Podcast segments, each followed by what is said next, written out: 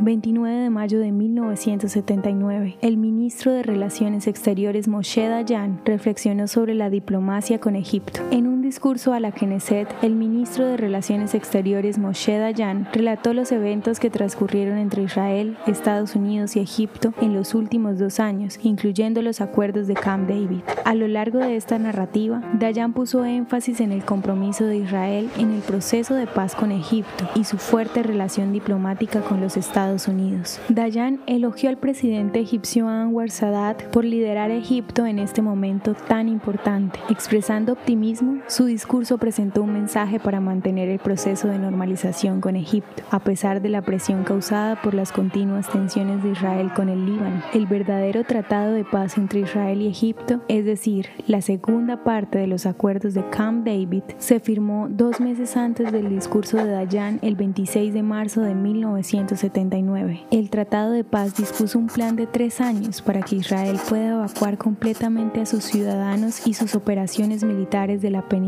Sinaí. A cambio de recibir la península Sinaí, Egipto aceptó normalizar las relaciones con Israel y formalmente lo reconoció.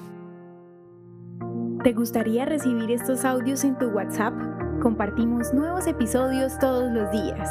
Suscríbete sin costo alguno ingresando a www.hoyenlahistoriadeisrael.com. Hacerlo es muy fácil.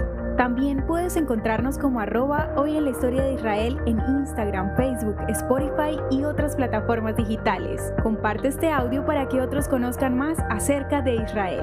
Este proyecto es realizado por Philos Project. El contenido original de hoy en la historia de Israel fue provisto por el Centro para la Educación sobre Israel.